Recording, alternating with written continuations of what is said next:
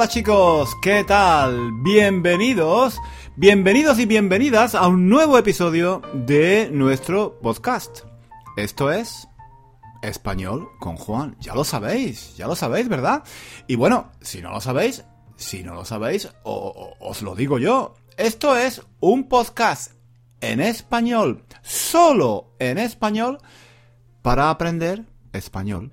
Si tienes un nivel intermedio, un nivel intermedio de español, con este podcast, escuchando cada semana nuestro podcast, puedes poco a poco, poco a poco, alcanzar un nivel avanzado.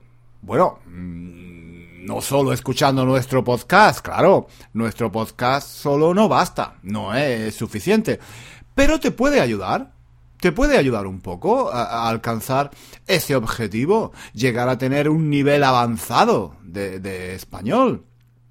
¿Qué tal? ¿Qué tal va la semana? ¿Cómo va todo? Yo bien, más o menos, más o menos. Todavía, todavía no me he resfriado, Todavía no me he resfriado y eso es bueno, eso es muy bueno. Yo me resfrío todos los años, todos los inviernos. En cuanto empieza a hacer un poco de frío, ¡pum! Me resfrío. Cojo un resfriado. Bueno, la verdad es que yo siempre estoy resfriado. Incluso cuando no estoy resfriado, estoy resfriado. Incluso cuando parece que no estoy resfriado, en realidad estoy resfriado. tengo, tengo que llevar siempre, siempre, siempre pañuelos de papel en la mochila o en el bolsillo de, de los pantalones, porque en cualquier momento, cuando menos, cuando menos me lo espero, ¡ah! ¡ah! ¡ah! ¡chis! ¡ah! ¡chis! Eh, eh, estornudo, estornudo y tengo, tengo que, tengo que sonarme, tengo que sonarme la nariz. ¿Entendéis? Sonarse la nariz es hacer así, eh, con un pañuelo. ¡Moc! ¡Moc!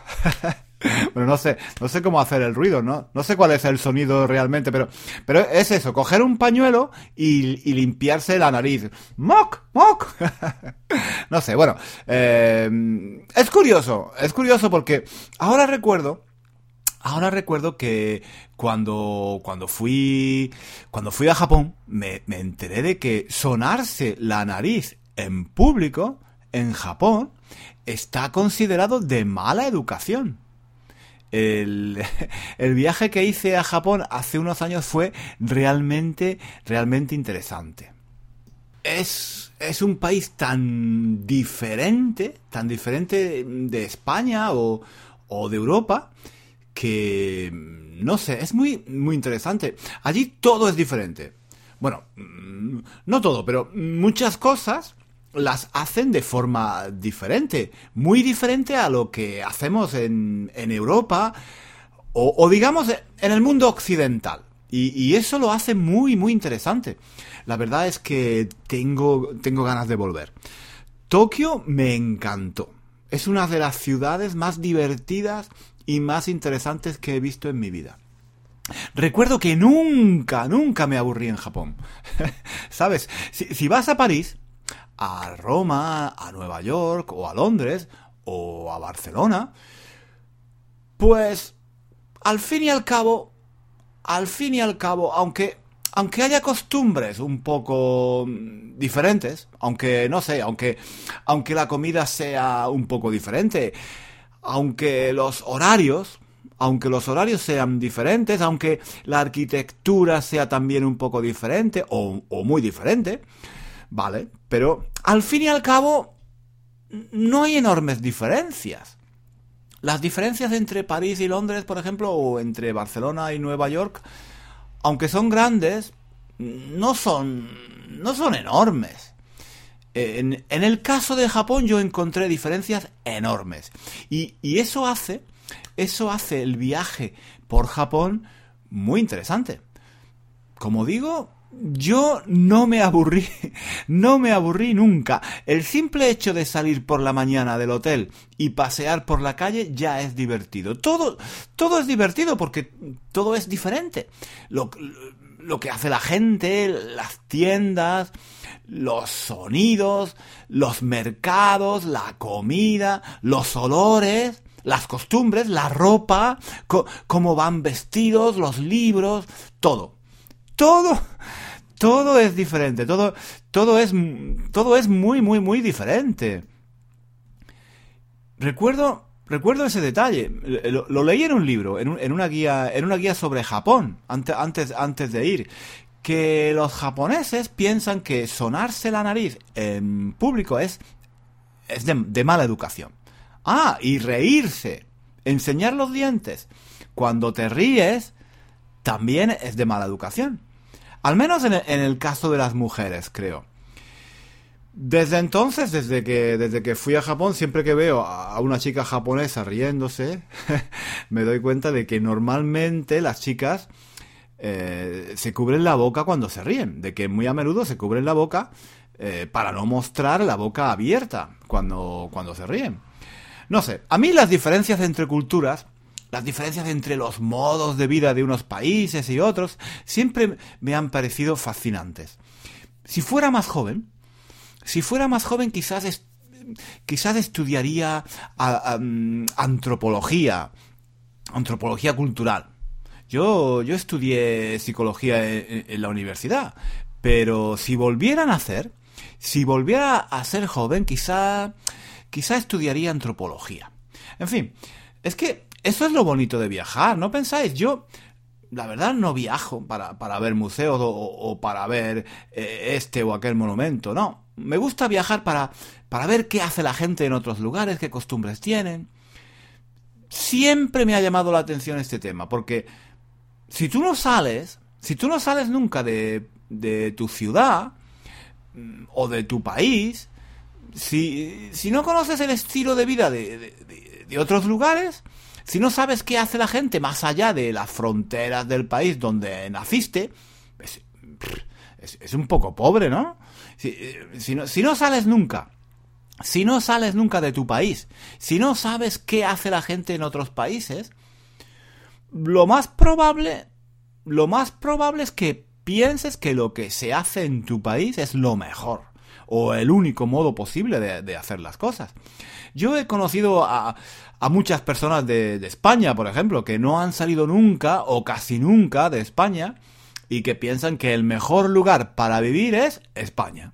Claro, que donde mejor se come es en España, que las mujeres más guapas son las españolas, que los hombres más valientes son los españoles, que el vino, que el vino español es el mejor del mundo, que nuestras playas son las mejores y las más bonitas, que nuestro sol, nuestro sol es el que más calienta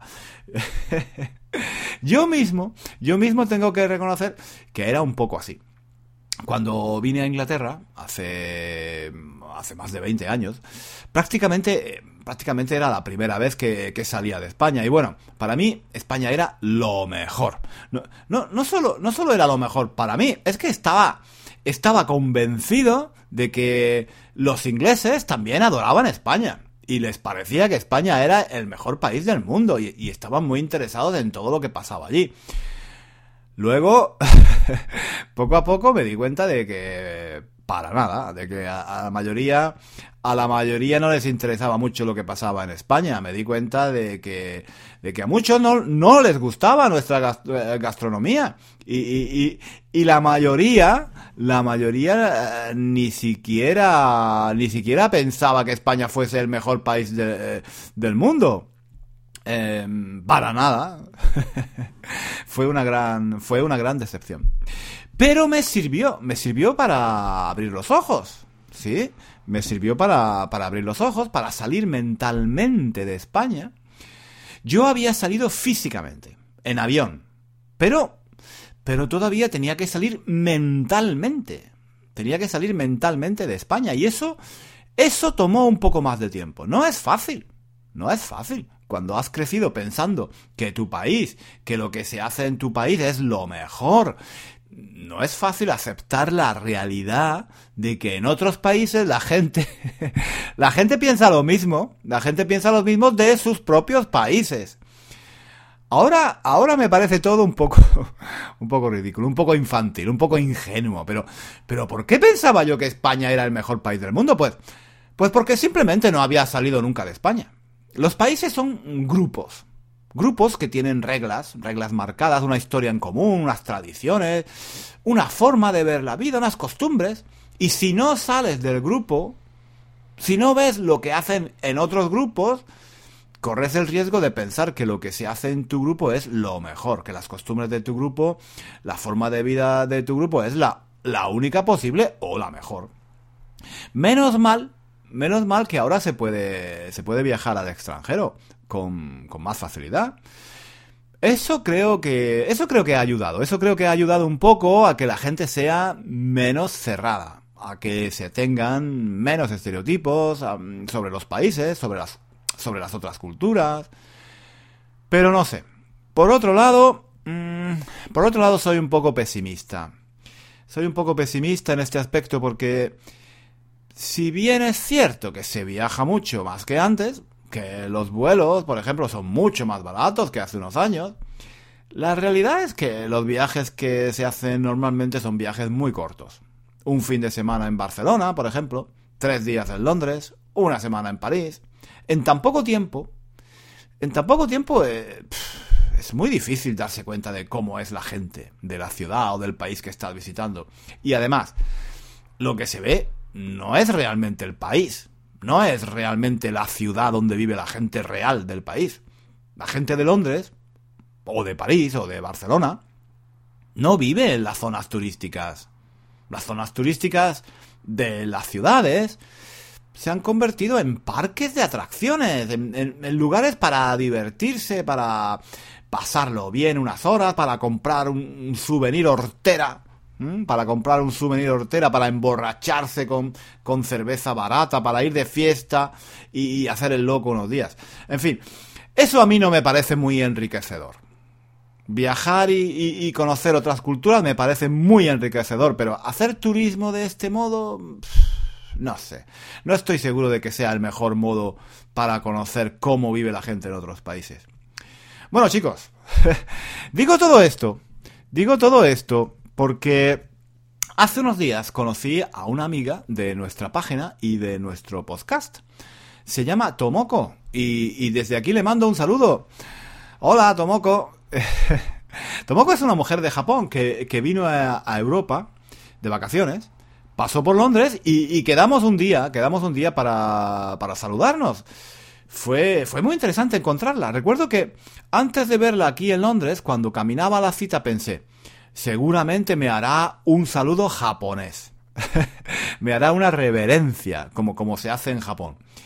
Yo conozco a algunos japoneses que viven en Londres. De hecho, donde donde yo doy clase de español en, la universidad, en la universidad en la que trabajo, hay algunos profesores japoneses.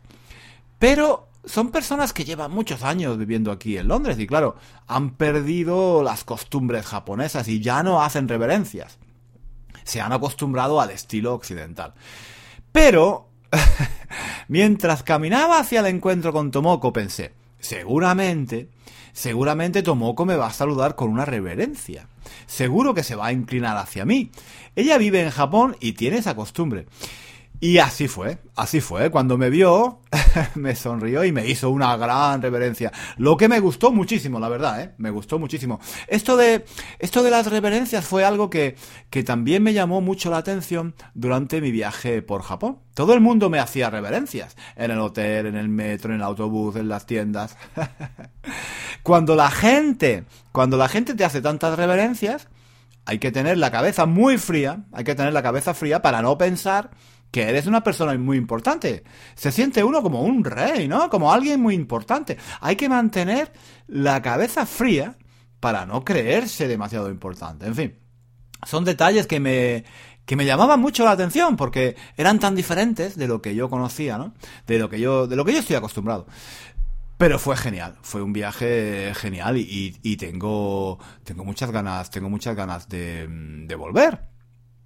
El único problema es que, eh, bueno, no entendía, eh, no entendía nada, no entendía nada de, lo que decía la gente, no entendía nada de los carteles que había en la calle, no entendía mm, la televisión y la radio. Es mucho mejor, es mucho mejor viajar a un país donde puedes hablar la lengua. Si, si no, si no eh, estás muy aislado, no entiendes bien qué pasa a tu alrededor.